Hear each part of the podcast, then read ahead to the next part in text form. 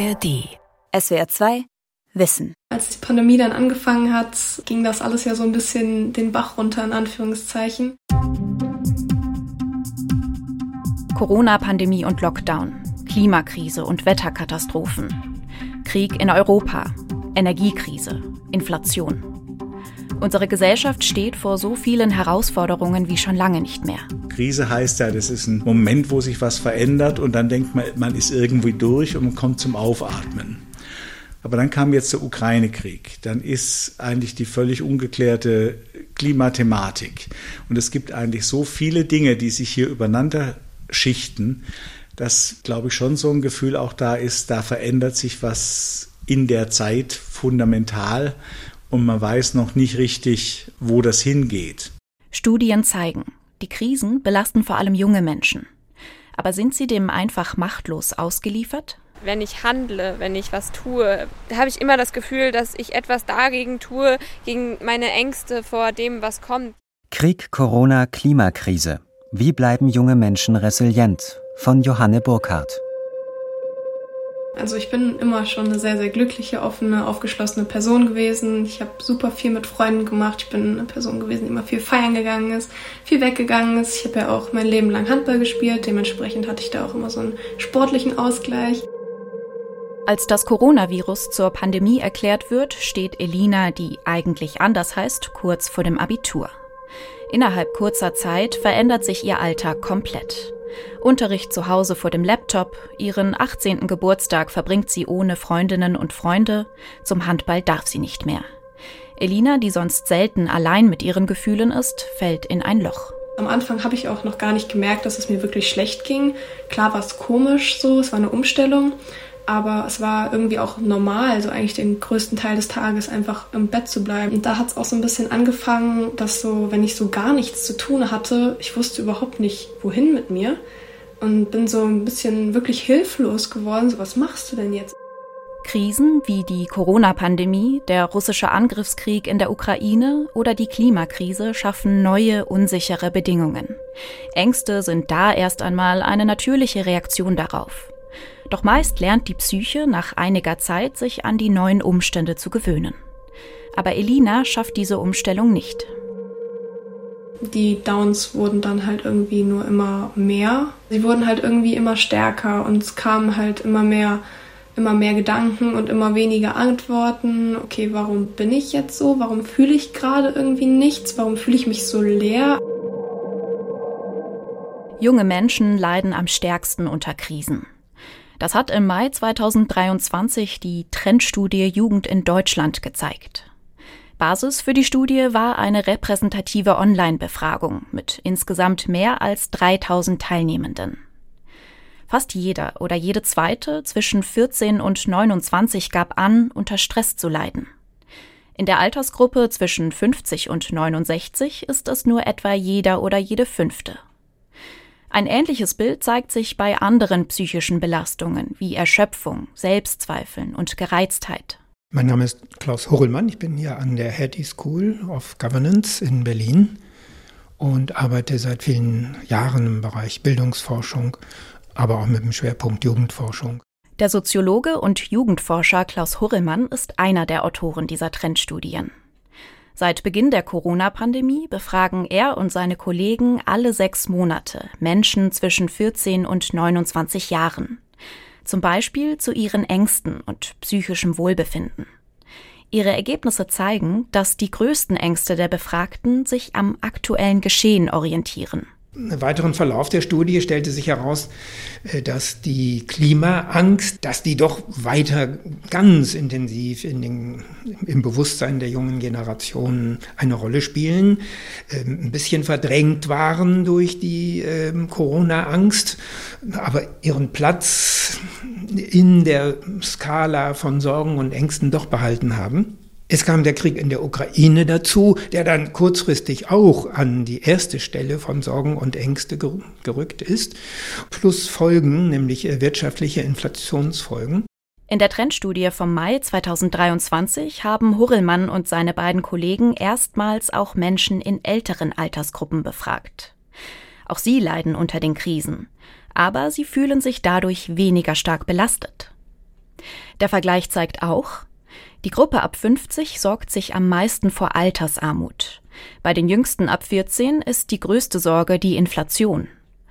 Und während sich über die Hälfte der jungen Menschen starke Sorgen um den Klimawandel macht, sind es bei den Älteren ab 30 nur etwas mehr als ein Drittel. Das war genau das, was die jungen Leute uns in ihren, in den Studien deutlich machten. Wir fühlen uns alle Jahre wieder, das war ja fast ein Jahresrhythmus, durch existenziell bedrohliche Krisen herausgefordert. Und das drückt auf unsere Mentalität und das konnten wir dann auch feststellen in den Studien. Ähm, dass es die psychische, die mentale Gesundheit der jungen Generation sehr stark beeinflusste und bedrückte. Wie sich diese Belastung äußert, variiert, so Klaus Horelmann. Das Ausmaß von Aggression und Gereiztheit, von Hyperaktivität steigt an, weil man irgendwo mit seinem Druck hin muss und möchte. Aber andere Variante, äh, der Druck wird nach innen gerichtet. Das Ausmaß von Depressionen, von Stressempfinden, von Hilflosigkeit bis hin zu ähm, Suizidgedanken nimmt zu.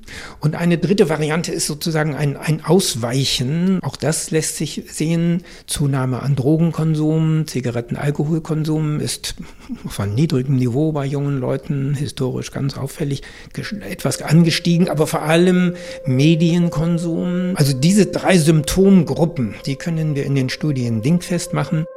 Elina zeigt gleich mehrere dieser Symptome. Es geht so weit, dass sie sogar an Selbstmord denkt. Ihre Probleme versucht sie zu ersticken.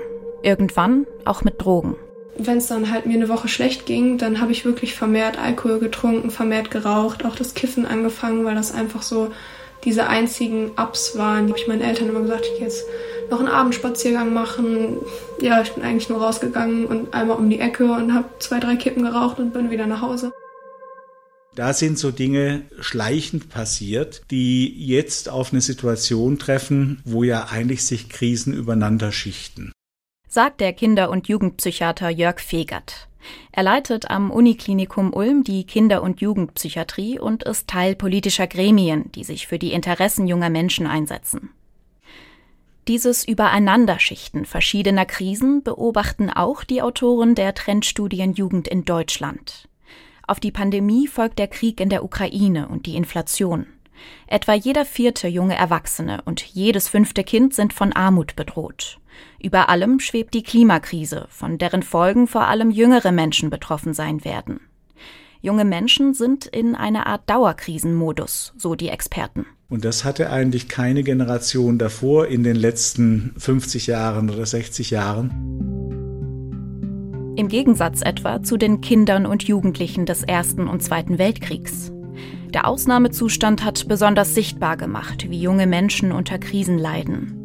Und das noch lange über die konkrete Bedrohung hinaus. Kinder, die im Krieg aufwuchsen und aufwachsen, das gilt sicherlich für heutige Kriege auch noch, sind immer existenziell gefährdet. Also sie können sterben, es können Bomben fallen, es kann ein Angehöriger sterben, Hunger spielt natürlich eine Rolle. Und oft ziehen sich diese Belastungen über einen längeren Zeitraum hin. Das heißt also, zum Beispiel Flucht und Vertreibung enden nicht mit dem offiziellen Ende eines Krieges, sondern sie sind auch wie Hunger zum Beispiel auch noch darüber hinaus sehr gegenwärtig. Also sie prägen. Barbara Stambolis ist emeritierte Professorin für Geschichte der Justus-Liebig-Universität Gießen. Sie hat sich intensiv mit den Schicksalen und Geschichten von Kindern im Ersten und Zweiten Weltkrieg und in den Nachkriegsjahren beschäftigt. Es gab beispielsweise Beobachtungen, dass Kinder äh, in der Schule verstummen, dass sie nicht mehr sprechen, dass sie unkonzentriert sind, nervös. Nervosität war damals ein sehr großes Stichwort. Und ein zentrales Thema bei den Studien war, wie gehen Kinder mit Ängsten um? Ängsten vor allen Dingen vor dem Verlust von Angehörigen. Doch nach dem Ersten Weltkrieg seien diese Studien in den Hintergrund gedrängt worden. Es gab ja noch eine zweite Schiene, die sich durch das 20. Jahrhundert zieht. Das sind deutsche Erziehungsnormen. Also man wollte Härte und Gehorsam und nicht zimperlich sein in den Vordergrund stellen. Da hat man dann davon gesprochen, dass Kinder sehr schnell das auch wegspielen könnten, äh, dass die Verhältnisse sich wieder ändern, dass es keine langfristigen Folgen hat. Man wollte nicht, dass diese Bedenken, welche Folgenkriege haben für Kinder, in der Öffentlichkeit einen zu breiten Raum einnehmen. Heute wissen wir aber, die belastenden und traumatischen Erfahrungen hatten und haben für viele Kriegskinder und Jugendliche schwere Folgen, die die Betroffenen häufig bis ins hohe Alter belasten. Barbara Stambolis hat für ihre Untersuchungen etwa mit Zeitzeuginnen gesprochen, die im Zweiten Weltkrieg und in den Nachkriegsjahren mit ihrer Mutter auf der Flucht waren. Mir haben mal Frauen berichtet, wie es sie im Nachhinein doch erstaunt habe, wie wenig über Gefühle gesprochen wurde. Dazu sei wirklich keine Zeit gewesen. Sie seien ja mit dem Überleben beschäftigt gewesen. Auf der Flucht zunächst mal und dann aber auch mit der Beschaffung von Kleider, Essen, Wohnung, allem das, was unser tägliches Leben ausmacht. Das habe derartig im Vordergrund gestanden und sie wunderten sich, so berichteten sie, im Alter, wie sie das eigentlich alles gepackt hätten. Und ihre Erfolgsstrategie war meistens zu schweigen, zu funktionieren und durchzuhalten. Psychotherapeutische Angebote, wie wir sie heute kennen, gab es damals nicht. Häufig waren enge und vertraute Bindungen zu anderen Familienmitgliedern oder einer Gruppe von Gleichaltrigen das Einzige, das Halt gegeben hat. Damals wie heute sind Beziehungen zu vertrauten Bezugspersonen essentiell, um mit Krisen fertig zu werden. Wer diese nicht hatte, hat sich häufig emotional abgekapselt. Die Unfähigkeit, über Erlebtes und Gefühle zu sprechen, haben viele Kriegskinder ihr Leben lang mit sich getragen, sagt Barbara Stambolis. Untersuchungen zeigen, auch Menschen, die nicht direkt betroffen sind, werden durch Kriege psychisch belastet. 2022. Das Jahr, in dem Russland die Ukraine erneut angriff, war die Angst, es könne auch in Deutschland einen Krieg geben, einer der größten Sorgen unter den deutschen Jugendlichen. Eine Realschule in einer Kleinstadt im Sauerland. Hier findet diese Woche für die Kinder der fünften Klasse etwas Besonderes statt. Anstatt des Klassenzimmers versammeln sie sich in der großen Aula zum Resilienztraining.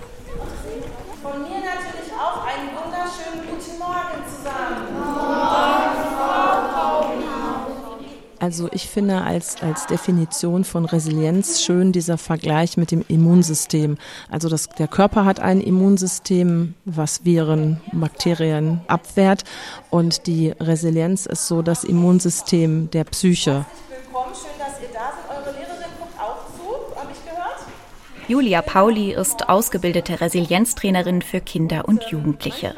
In Workshops an Schulen und Kitas übt sie mit ihnen die psychische Widerstandsfähigkeit. Aber wenn ihr so an diese großen Krisen denkt, wo steht euer Kompass dann meistens? Ja. In der Mitte oder ja? Bei wem steht er auf in der Mitte? Bei wem steht er auf Rot? Okay, bei einigen. Zwar machen sich ähm, auch viele Schülerinnen und Schüler der 5a um die großen Krisen wie den Krieg in der Ukraine oder die Klimakrise sorgen. Aber heute möchten sie zusammen mit Julia Pauli ein ganz bestimmtes Problem angehen. Genau, lass uns mal überlegen. Ihr als Klasse merkt, ey, wir haben echt ein Thema, ähm, da ist echt viel körperliche Gewalt. Was ist denn so der erste Schritt? Kannst du das dann jetzt sofort ändern? Gerade jetzt kann ich es nicht ändern. Ich finde es nicht gut, aber trotzdem ist es, wie es ist. Genau, das ist das erste, der erste Schritt. Sie zeigt auf ein Poster mit einer Vierfelder-Tabelle. Darauf steht Akzeptanz, kein Opfer, Lösung und Hilfe. Deshalb ist der zweite Schritt erstmal zu denken. Wir hatten ja gestern, wie wichtig Gedanken sind. Ich bin kein Opfer, ich finde hier eine Lösung, genau. Und dann macht man sich Gedanken, was könnte denn die Lösung sein? Was könnt ihr denn machen zusammen jetzt, wenn ihr merkt, in unserer Klasse ist zu viel äh, Gewalt? Was könnt ihr, als, könnt ihr zusammen machen? Erst mit dem Klassenlehrer vielleicht drüber reden und dann mal eine Lösung finden. Zum Beispiel, dass es gar nicht erst dazu kommen muss, dass man irgendwie körperliche Gewalt. Genau, zum Beispiel mit dem Klassenlehrer reden. Da bist du hier schon bei dem vierten Punkt. Du kannst dir ja auch Hilfe holen. Du musst ja nicht alles alleine schaffen. Die Kinder sollen lernen, dass sie in Krisensituationen nicht machtlos sind, sondern dass es immer Möglichkeiten gibt, wie sie selbst aktiv werden können. Das gilt für Streitigkeiten in der Klasse und für größere Krisen. Es kann ja sein, dass zum Beispiel Kinder sagen, ja, uns ist das Umweltthema liegt uns total am Herzen und ähm, wir gucken einfach, ähm, können wir irgendwo energiesparend oder oder kann man mehr Mülleimer aufstellen hier um die Schule rum, dass sie einfach sehen, wo kann ich für mich was machen, um selbstwirksam zu sein, weil das ist ja eben ein ganz wichtiger Punkt. Wenn ich mich selbst nicht als wirksam empfinde, dann bin ich genau in dieser Opferhaltung. Alles passiert um mich herum, ich kann nichts ändern und fühle mich dann einfach richtig schlecht. Selbstwirksamkeit beschreibt die Überzeugung, durch eigene Fähigkeiten ins Handeln kommen zu können. Du siehst einen Sandkasten, gehst hinein und machst einen Schritt durch den Sand und auf einmal steht Cora vor dir. Um dieser Überzeugung bei den Schülerinnen und Schülern der 5a spielerisch unter die Arme zu greifen, beendet Julia Pauli den Workshop-Tag mit einer Traumreise. Auf mein Kommando wird die Farbe aus deinem Körper herausfliegen und in dich herum leuchten wie ein Schutzschild, das dir Sicherheit gibt. Drei, zwei, eins, jetzt. Und in diesem Moment berührt der Stein die Farbe. Und der Stein wird zu Staub. Dem zehnjährigen Max hat die Traumreise besonders gut gefallen. Ich fand die Geschichte sehr berührend. Das war sehr toll ähm, mit diesem Schutzschild. Das hat auch irgendetwas an mir verändert, habe ich auch gemerkt. Zum zweiten Mal, weil wir hatten ähm, dieses Heldenstark-Training schon einmal in der Grundschule und ich habe ähm, da auch schon sehr viel gelernt und einen kleinen Erinnerungsstein ähm, bekommen. Dann kommt es aber eben wirklich darauf an, wie werden die weiter begleitet von den Erwachsenen, damit eine möglichst gute Nachhaltigkeit da ist. Also ich will jetzt nicht sagen, dass ein Trainingsbesuch alle Kinder glücklich macht, ne? aber im Training ist halt das Gute, man pflanzt wie so ein Samen. Ne? Also ob der Samen aufgeht bei den Kindern, da kann ich halt auch nichts mehr dran ändern. Das ist nicht mehr in meinem Machtbereich, aber ich pflanze halt diesen Samen und dann gerade auch, wenn es im Umfeld gelebt wird, dann äh, hat man halt eine gute Chance, dass der aufgeht. Es macht Sinn, diesen Samen so früh wie möglich zu pflanzen, sagt Julia Pauli. Denn gerade jüngere Kinder würden offener über ihre Gefühle sprechen als etwa Jugendliche. Der Zugang zu ihnen sei leichter. Dazu kommt, dass negative Affekte wie etwa Ängste und Depressivität beim Übergang zwischen Kindes- und Jugendalter zunehmen und Jugendliche extremere Gefühle erleben als Kinder und Erwachsene. Das haben Längsschnittstudien gezeigt. Früh Resilienz und Selbstwirksamkeit zu üben, kann sich also lohnen, weil junge Menschen anfälliger für Krisen sind. Aber warum ist das überhaupt so? Zunächst einmal lohnt sich ein genauerer Blick in die Statistiken, wie der Kinder- und Jugendpsychiater Jörg Fegert anhand der Corona-Pandemie verdeutlicht. Wenn wir über Durchschnittswerte reden, machen wir eigentlich was falsch, weil wir ganz viele junge Menschen haben, die ziemlich gut durch die Zeit gekommen sind, teilweise auch die Erfahrung gemacht haben, dass sie Sachen können, die sie sich gar nicht zugetraut haben. Also wir haben auf der einen Seite welche, die toll klargekommen sind und andere, denen es vorher schon nicht so gut ging, denen es wirklich deutlich schlechter geht. Es gibt eine Reihe von Faktoren, die beeinflussen, ob man zur einen oder anderen Gruppe gehört. Entscheidend ist vor allem das soziale Umfeld. Und je älter ein junger Mensch wird, desto wichtiger werden in diesem Umfeld Gleichaltrige. Freundinnen und Freunde lösen immer mehr die eigenen Eltern ab. Man erlebt vielleicht schon die erste Partnerschaft. Und genau dieses sich ablösen ist eine von vielen sogenannten Entwicklungsaufgaben, die Kinder, Jugendliche und junge Erwachsene bewältigen müssen. Wenn sich junge Menschen bedroht fühlen durch Umweltbedingungen, dann schlägt sich das nieder in ihrer Fähigkeit, mit ihren alterstypischen Entwicklungsaufgaben zurechtzukommen.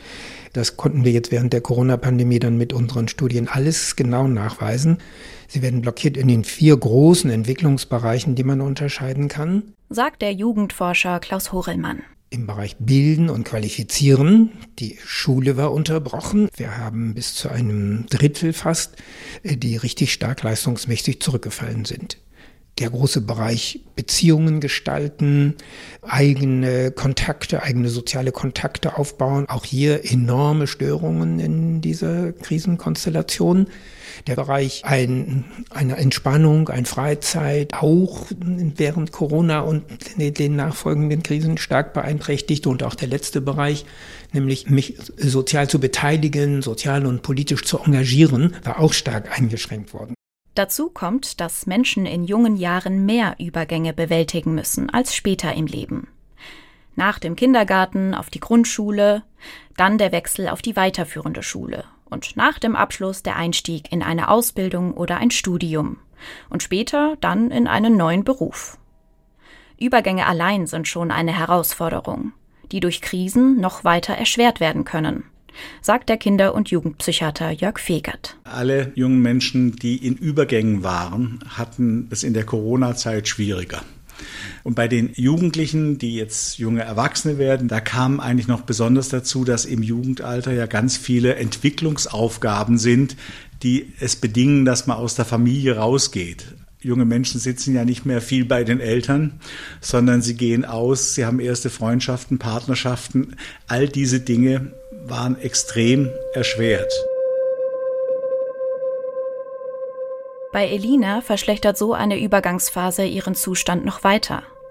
Als sie das Abitur geschafft hat und auf einen Studienplatz wartet, wird ihre Depression noch schlimmer. Sondern ich hatte dann sofortige Umschwünge, ich hatte Wutausbrüche aus dem Nichts, obwohl ich einen guten Tag hatte, obwohl ich nichts hatte was mich wütend gemacht hatte. Es, es, konnten Kleinigkeiten sein, die mich von 0 auf 100 gebracht haben. So, ich habe mir dann auch teilweise so meine Knöchel an meinen Wänden hier blau und blutig geschlagen, wo dann auch irgendwann, was dann auch mein Vater mitbekommen hat, der mir dann auch gesagt hat, wenn du jetzt nicht aufhörst, du haust hier noch den Rigips durch, du haust hier wirklich irgendwann durch die Wand durch. So, was ist mit dir? Elina realisiert, dass sie professionelle Hilfe braucht. In der Therapie lernt sie viel über sich selbst und die möglichen Gründe für ihre Depression. Als Kind erlebt sie ein Trauma, als Jugendliche wird sie über viele Jahre in der Schule gemobbt. Die Corona-Krise war der Tropfen, der das Fass zum Überlaufen gebracht hat. Deswegen achtet die mittlerweile 21-Jährige besonders auf ihren Umgang mit Krisen. Klar, natürlich manche Themen, siehe zum Beispiel der Ukraine-Krieg oder äh, globale Erwärmung oder das alles, das kriegt man ja halt nun mal mit. Die Sachen kannst du einfach nicht mehr umgehen. Und es macht mir schon Angst, bin ich ehrlich, aber ich versuche mich trotzdem nicht so sehr mit den Themen zu beschäftigen, weil ich halt auch ehrlich gesagt Angst habe, dass ich wieder in so ein richtiges Loch reinfallen könnte, gerade durch solche Sachen. Angst kann uns hemmen. Aber manchmal kann Angst auch motivieren. Eine Studie der Universität Koblenz-Landau aus dem Jahr 2021 zeigt etwa, dass Angst vor der Klimakrise ein Grund für klimaschützendes Verhalten sein kann. Vor allem aber hilft das Handeln gegen die Angst, sagt der Kinder- und Jugendpsychiater Jörg Fegert. Es gibt total viele junge Menschen, die einfach ihre Zeit herschenken, um in den Krisen im Moment zu helfen. Und ich glaube, das sind Sachen, die anderen gut tun, aber einem selber auch ganz viel geben. Das ist was auch dazu führt, dass es einem besser geht. Ja, und dass man mit den Krisen auch besser klarkommt, weil man was tun konnte. Und deshalb finde ich dieses ins Handeln kommen wichtig. Bist du Josephine? Hi. Josephine ist auf dem Weg zu einem Treffen der letzten Generation. Die 25-Jährige studiert an der Universität Freiburg Umwelt, Naturwissenschaften und Politik und gehört zum Presseteam der Klimaaktivistinnen und Aktivisten. Bei mir war am Anfang schon sehr stark auch vor allem dieses inhaltliche Interesse und dann kam es immer mehr, dass ich meine, also dass ich die Klimakrise mit in meine eigene Zukunftsbiografie auch mitgedacht habe. Wie viele junge Menschen ist sich auch Josephine unsicher, welchen Einfluss die Klimakrise auf ihre Zukunft haben wird. So klassische Sachen wie die Kinderfrage, so eigentlich kann ich mir mittlerweile schon voll vorstellen, Kinder zu bekommen. Aber natürlich ist es, wenn alles so unsicher ist, dann macht es einem einfach irgendwie Angst. So. Also das spüre ich schon auch so in meinem Umfeld, dass einfach Äh, ja, so viele von meinen Freundinnen können einfach nicht mehr so zukunftssicher irgendwie ja, ihr Leben planen. Damit sie in Zukunft so leben kann, wie sie es will, investiert sie jetzt fast ihre komplette Freizeit in den Aktivismus. Neben ihrem Studium arbeitet sie gut 40 Stunden die Woche im Presseteam der letzten Generation. Obwohl Josephine, wie sie es sagt, diese Zeit natürlich auch lieber mit anderen Dingen verbringen würde. Die Arbeit hilft ihr, sich nicht mehr so machtlos zu fühlen. Ich höre so oft, dass ich einfach voll schlimm finde, dass das ja eh alles zu spät ist, dass es jetzt auch nicht mehr so viel bringt, dass man die Hoffnung verloren hat. Und mir zum Beispiel, also mir hat das unglaublich viel Energie gegeben, weil man einfach erstens zusammenkommt, man fühlt sich nicht mehr allein, man organisiert sich ja zusammen, man weiß nicht, denkt sich Strategien aus, man denkt sich Lösungen aus. Und mir hat es einfach ganz, ganz, ganz viel Energie wiedergegeben, auch ganz viel so Optimismus und auch so einen konstruktiven Umgang mit dem schwierigen Thema sozusagen.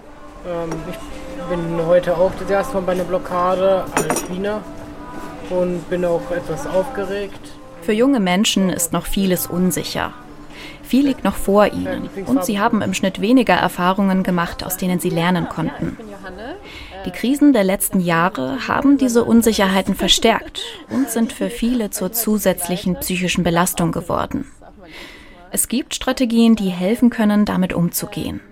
Eine Gruppe von Gleichgesinnten, eine Psychotherapie oder selbstwirksames Handeln.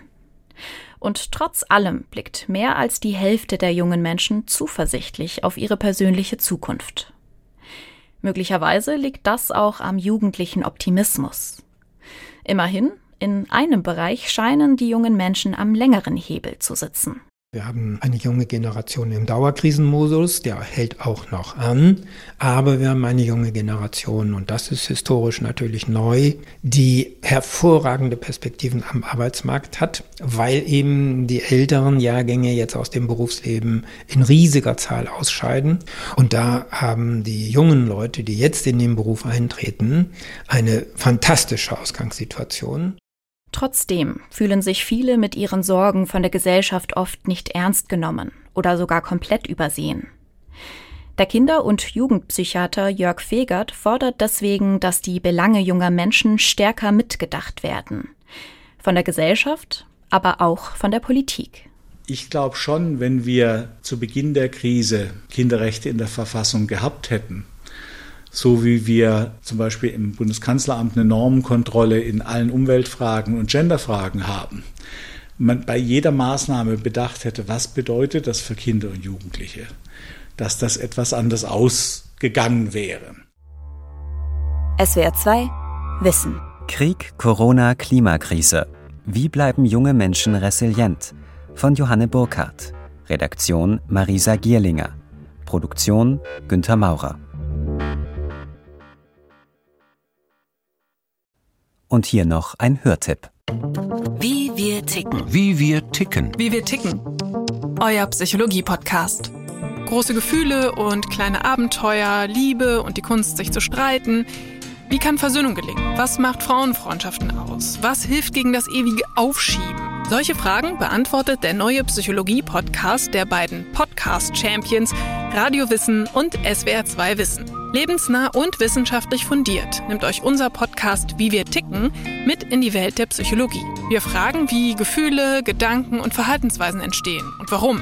Wir reden über Sehnsüchte und Süchte, wir klären auf über psychische Erkrankungen, gehen zurück in die Kindheit und wir sagen, wie ihr euch und andere besser verstehen könnt.